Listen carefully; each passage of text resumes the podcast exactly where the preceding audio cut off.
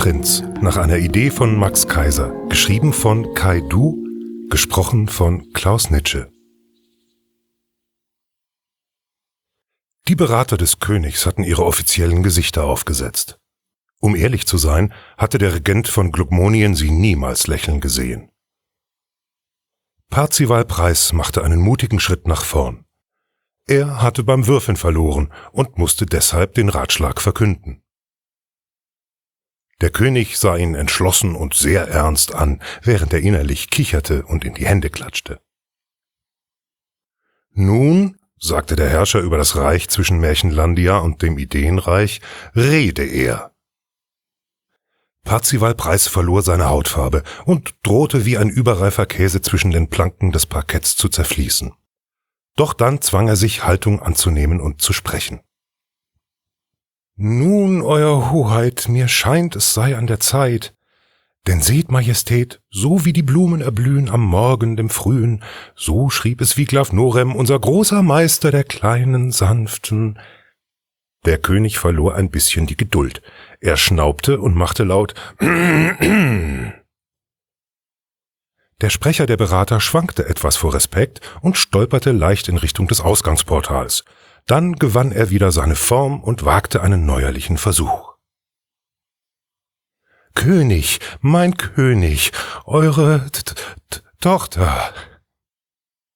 Augenblicklich war der Bezwinger des großen Banketts von Kulinarien wie ausgewechselt. Die Erwähnung seiner wunderschönen Tochter Sophia bewirkte, dass seine Augen glasig glänzten vor Freude und ein verträumtes, fast dümmliches Schmunzeln zwischen den Haaren seines prächtigen Bartes hervorschimmerte. Dann setzte er wieder sein strenges, aber gerechtes Königsgesicht auf. Ja, sage er, was ist mit meiner Tochter?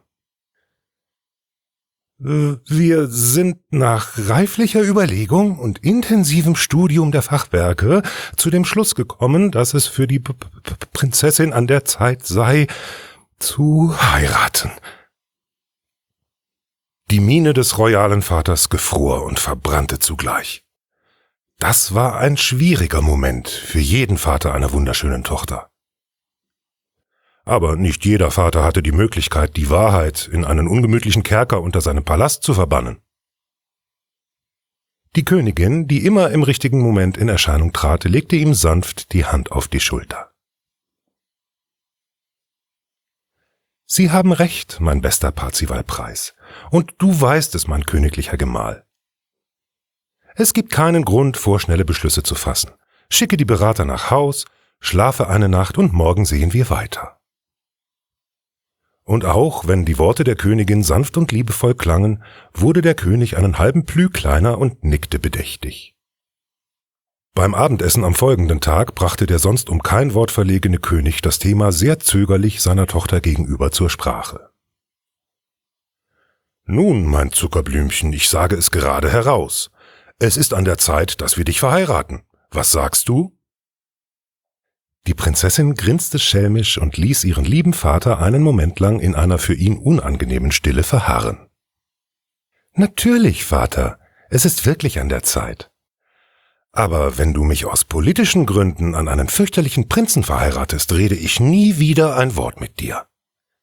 Falls du also überlegt haben solltest, mich an Prinz Rana von Märchenlandia zu verheiraten, vergiss es bitte wieder. Er ist ein fürchterlicher Schleimer und sein Erscheinungsbild erinnert mich an ein Amphibium. Sie sagte das mit einer ruhigen Klarheit, die weder Fragen noch Widerspruch zuließ. Ganz die Tochter ihrer Mutter, dachte der König und sprach, nichts läge mir ferner, als dass der zukünftige Herrscher über Glokmonien ein Kriecher sein sollte. Wir werden unter allen Prinzen den Besten für dich auswählen. Am nächsten Morgen ließ der König eine Botschaft über den großen E-Mail-Verteiler schicken. Seine Tochter, die kluge, bildhübsche Sophia, wäre zu heiraten. Herolde zögen über das Land und wer sich für geeignet hielte, möge zum Casting erscheinen. Gezeichnet Euer König, der König. Als erster traf Aeneas ein. Als der zukünftige Obertalpa der 14 subterranen Ebenen von Laurasia den Thronsaal betrat, schien es deutlich dunkler zu werden. Die Hofdamen tuschelten bewundernd und aufgeregt. Aeneas war von stattlicher Statur, sein muskulöser Körper war mit einem Umhang aus glänzendem schwarzem Fell behängt. Er trug geschwärzte Gläser vor den Augen, um sie vor dem ungewohnten Licht des Tages zu schützen. Dort, wo sein bloßer Oberkörper unter dem Umhang auszumachen war, sah man unzählige Narben von Schlachten, die im Untergrund gekämpft worden waren. Gegen gigantische Asselkäfer, hinterlistige Erdgeister und alles verschlingende Porzellanwürmer. Die Wachen umfassten ihre Hellebarden etwas fester und behielten die Maulwurfsleute genau im Blick. Der Unterweltprinz neigte kaum sichtbar sein Haupt und vier Diener trugen eine Kiste herein. Behutsam stellten sie die schwere Fracht vor seinen Füßen ab und hoben den Deckel der Truhe an. So wie das Licht den Raum kurz zuvor verlassen hatte, so schien es jetzt mit umso größerer Macht zurückzukehren. Der Raum war erfüllt von einem gelben Strahlen. Hier ist Gold, ne? Wertvoll, ist klar. Zu Hause habe ich noch mehr davon. Weiß schon gar nicht mehr wohin mit dem bekloppten Gold, ey. Für Werkzeug ist es zu weich und für um sich damit zu behängen haben wir nix für übrig. So, wo ist das Prinzesschen? Alles bereit zum Heiraten? Die Königin fand als erste wieder ihre Sprache. Sie ist dort oben auf der Galerie, um ihr Herz zu gewinnen, müsst ihr nur die Stufen dort am Ende des Stufen? Ja, nee, ist schon klar. Da gehe ich nicht hoch, könnt ihr vergessen. Ich bin doch kein Affe, der hier irgendwo am Klettern ist. Ich bin raus. Das ist mir zu hoch. War mir doch gleich klar, dass das eine Schnapsidee war. Ihr mit euren Hochbauten, da komme ich nicht drauf klar. Tschüssken, das Gold könnt ihr behalten. Mit diesen Worten verschwand er, und in das allgegenwärtige Schweigen mischte sich ein leises Seufzen von oben, von der Galerie. Ob es erleichtert oder traurig klang, konnte man nicht so gut erkennen. Abends, als es dunkel war und Ruhe einkehrte im ganzen Palast, schlich Sophia sich hinunter zur Zugbrücke. Flink kletterte sie an den schweren Eisenketten hoch, nahm ein Seil von der Schulter und befestigte es mit geübten Griffen an einem schweren Stützbalken. Dann schwang sie sich über die Mauer und ließ sich am Seil herabgleiten bis hin zum Fuß der Burgmauer, wo sie sich ins feuchte Gras sinken ließ und sich in der Dunkelheit vorantastete, bis sie den Burggraben erreichte. Sie holte etwas hervor, das einer Gabel ähnelte, und schlug es an einen Stein. Ein hoher Ton erklang. Dann hielt Sophia die Gabel unter Wasser und wartete. Nur wenige Augenblicke später schoss ein helles Etwas unter der Wasseroberfläche entlang. Kurz darauf tauchte ein junger Mann aus den Wellen auf. Michael, rief Sophia entzückt. Sie kannte ihn schon seit Kindertagen. Die Fischleute kamen zum Markttag in die Stadt, um ihre Fänge zu verkaufen. Sophia hatte den jungen Michael sehr lieb. Sie hatte ihn nie traurig erlebt oder verzweifelt. Ich habe dir etwas mitgebracht. Michael holte etwas aus seiner Fischledertasche hervor und hielt es Sophia hin. Perlen, so groß wie Haselnüsse. Sie leuchteten geheimnisvoll im schwachen Mondlicht. Sophia wurde verlegen. Aber das darfst du nicht, die sind zu wertvoll. Selbst hundert dieser Perlen wären nicht so wertvoll, wie du mir bist. Komm mit mir, ich werde dich heiraten. Sophia hatte sich vor diesem Tag gefürchtet. Sie hatte seit einiger Zeit geahnt, dass er nahte. Die Art, wie Michael sie ansah, hatte sich verändert. Doch auch wenn die Vertrautheit zwischen den beiden Michael recht gab, stammten sie aus unterschiedlichen Welten. Und, das musste Sophia sich eingestehen, so sehr sie den Fischjungen auch mochte, sobald er das Wasser verließ, ging von ihm ein übler Geruch aus, den die vielen Jahre der Fischverarbeitung in jede Pore seiner Haut getrieben hatten. Doch als gute und gerechte Königstochter wählte Sophia eine diplomatische Antwort. Du weißt, dass das nicht geht. Du musst bei den Fischleuten bleiben. Sie brauchen dich, sonst werden sie verarmen und verhungern. Und ich kann nicht weg vom Palast. Meine Aufgabe ist es, Königin zu werden und Frieden, Heiterkeit und Wohlstand unseres Königreichs zu wahren. Versprich mir, dass du mich verstehst. Natürlich. Entschuldige, dass ich davon angefangen habe. Ich muss jetzt fort. Die Reusen müssen kontrolliert werden. Er lächelte sie an. Doch das reine, unbekümmerte Strahlen seiner Augen hatte seinen Glanz verloren, und Sophia wusste, dass sie ihn das letzte Mal gesehen hatte. Die Tage zogen ins Land, und Sophia suchte Zerstreuung in Tanz und Spiel. Als sie sich von ihrer Zofe gerade die Haare flechten ließ, kam ihre Mutter, die Königin, herein und hielt ihr einen Tablet-Computer vor die Nase, darauf eine etwas altmodische E-Card mit einer Einladung. Prinz Kokolorax lädt zu Gesang und Tanz im Holzpalast im Worberwald. Er ist, wie du sicher weißt, unverheiratet. Zwinker, zwinker. Bunte Vögel schwirrten fröhlich zwitschernd um die Lettern. Sophia gefiel die Einladung. Dem König gefiel sie überhaupt nicht. Das Volk der Baumwächter galt als wild und flatterhaft. Sie waren einst ein Wandervolk gewesen. Im Krieg von 303 mit dem Ideenreich waren sie in den Worberwald geflüchtet. Dort leisteten sie dem damaligen König von Glogmonien große Dienste, da es ihnen wie niemand vor ihnen gelang, die mysteriösen Wesen und unheimlichen Ereignisse innerhalb der Grenzen des Worberwaldes zu halten. So war dem Baumwächterkönig gestattet worden, sein Volk im Wald weiterzuführen. Der Gedanke, dass sich diese beiden Welten durch eine Heirat verbinden könnten, trieb dem Hüter ewigen Friedens tiefe Sorgenfalten in die Stirn. Doch da die Idee starke Befürwortung von Seiten der Königin erfuhr, gab es quasi keine irdische Macht, die dieses Vorhaben aufhalten konnte. So bestieg die Prinzessin die Kreuzbahn Richtung Süden. Der Zug raste mit atemberaubender Geschwindigkeit von der Mitte des Landes bis kurz vor Wulackingen. Sophia und ihr Gefolge bestiegen ihren privaten Zubringerwaggon, der von der Kreuzbahn abgekoppelt wurde und rasch an Geschwindigkeit verlor. Erst jetzt verwandelten sich die verwischten Schemen zu Umrissen eines dichten Waldes, der die Gleise der Kreuzbahn fast wie ein Tunnel umschloss und der die letzten Sonnenstrahlen des Tages verschlang. Am Bahnhof Worberwald Holzpalast kam der robotische Wagen langsam zum Stehen. Grimmige Wachen standen bereit, um hässliche Groupies und Partyschnorrer umgehend mit einem großen Knüppel zu verjagen. Die Königstochter und ihr Gefolge schritten einen kurzen Weg entlang, der mit Natursteinen gepflastert und von Moos und zierlichen Waldblumen gesäumt war. Am Ende des Weges erreichten sie einen runden Platz, an dessen Seite eine hölzerne Kabine stand. Seile waren am oberen Ende angebracht, die zwischen den Blättern und Ästen verschwanden. Man bat die Prinzessin und ihre Begleiter, die Kabine zu besteigen. Nachdem dies geschehen war, setzte sich das Holzgebilde in Bewegung, nach oben. Gemächlich stieg die Kammer immer weiter auf. Nicht nur nach oben, sondern in einer schrägen Bewegung, die sie tiefer und tiefer in den Wald hineintrug. Obwohl der Wald bereits an der Kreuzbahnhaltestelle dicht gewirkt hatte, schien das Geflecht aus Pilzen, Pflanzen, Farnen und Bäumen zunehmend dichter und dunkler zu werden.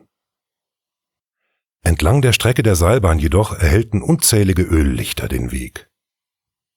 Durch die feuchte Waldluft drang der Duft von gerösteten Nüssen und Holz zur Prinzessin vor.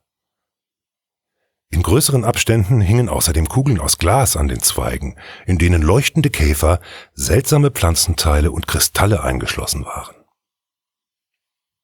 Schutzzauber, erklärte Tomba Karpay, der Anführer der Leibwache, dem Blick der Prinzessin folgend. Magischer Firlefanz. Die Baumwächter glauben daran, und solange es die Kreaturen im Wald ihnen gleich tun, geht kein Schaden davon aus. Langsam vermischte sich die nächtliche Stille mit dumpfen Rhythmen und den Stimmen fröhlicher Menschen. Die Musik wurde schnell lauter und einen Augenblick später endete die Fahrt der Seilbahn auf einer Plattform vor dem Holzpalast. Die Größe des Palastes war kaum auszumachen. Zwischen den Bäumen und dicken Ästen leuchteten helle Fenster auf, soweit das Auge reichte. Die Hallen des Palastes waren prächtig, aber nicht mit den Räumen anderer Adelshäuser zu vergleichen. Während Sophia es gewohnt war, von vergoldeten Ornamenten, Kristallleuchtern und Gemälden umgeben zu sein, bestand der Holzpalast aus kunstvoll geflochtenen Zweigen, golden leuchtenden Harztropfen und den Geweihen und Fellen mächtiger Waldtiere. Während die Prinzessin über diese andere Art von Pracht ins Staunen geriet, bemerkte sie nicht, wie die Menschen vor ihr eine Gasse bildeten und sie und ihr Gefolge in eine bestimmte Richtung lenkten. Als Prinz Kokolorax die Prinzessin erblickte, erhellte ein Lächeln sein Gesicht. Das Herz der Prinzessin machte einen kleinen Sprung, als der zukünftige König der Baumwächter und vielleicht des ganzen Königreiches mit raschen Schritten auf sie zukam. Zugegeben, der Prinz war alles andere als von stattlicher Statur. Doch seine strahlenden, nussbraunen Augen, sein waches, von Witz und Geist kündendes Antlitz und seine schnellen und eleganten Gesten glichen den mangelnden Wuchs mehr als aus. Der Prinz hauchte einen Kuss auf die Hand der Prinzessin und flüsterte ihr ins Ohr, Seit ich von eurer Teilnahme hörte, habe ich diesen Augenblick herbeigesehnt wie der Winterwald den Frühling. Jetzt, da ihr hier seid, hat dieses ganze Fest erst eine Bedeutung für mich. Er lächelte sie an wie ein freundlicher Rabe. Dann schaute er jemanden oder etwas hinter der Prinzessin an. Für einen kurzen Moment schien er es mit seinem Blick verbrennen zu wollen. Ist das vielleicht dein wahres Gesicht? Dieser Gedanke flackerte kurz in Sophias Verstand auf. Dann erschien von hinten ein Diener mit einem Tablett. Der Prinz reichte der Prinzessin ein Glas. Das ist Wollbaumnektar. Er wird in den höchsten Wipfeln des Worberwaldes gewonnen und über Jahrzehnte in hölzernen Fässern gereift. Er ist selten und kostbar, wie es einer Königstochter würdig ist. Der Wein duftete köstlich und schon ein winziger Schluck davon versah Sophia mit dem belebenden Gefühl eines morgendlichen Spaziergangs. Erfüllt von einer ungewohnten Leichtigkeit und Frische bemerkte sie, dass die Musik schneller und lustiger wurde, die hölzernen Rhythmen nahmen Fahrt auf und die Melodien, die wie Vogelgesang klangen, wurden immer wilder. Im nächsten Moment fand sie sich in den Armen des Prinzen wieder, der sie in eleganten Kreisen durch den Ballsaal wirbelte. Sophia wurde schwindelig, und obwohl sie bis in die Spitzen ihrer Haare von Heiterkeit und Wohlbefinden erfüllt war, schwanden ihr langsam aber deutlich die Sinne. Ich, ich bitte um Verzeihung, werter Prinz, ich muss mich setzen und einen Augenblick ruhen. Der Prinz zeigte keine Reaktion und setzte ihren Tanz unvermindert fort. Prinz Kokolorax, ich fühle mich unwohl. Bitte entlasst mich für einen kurzen Moment. Der Prinz lachte heiter und raunte ihr zu, mein gesamtes Volk blickt voller Hochachtung auf mich.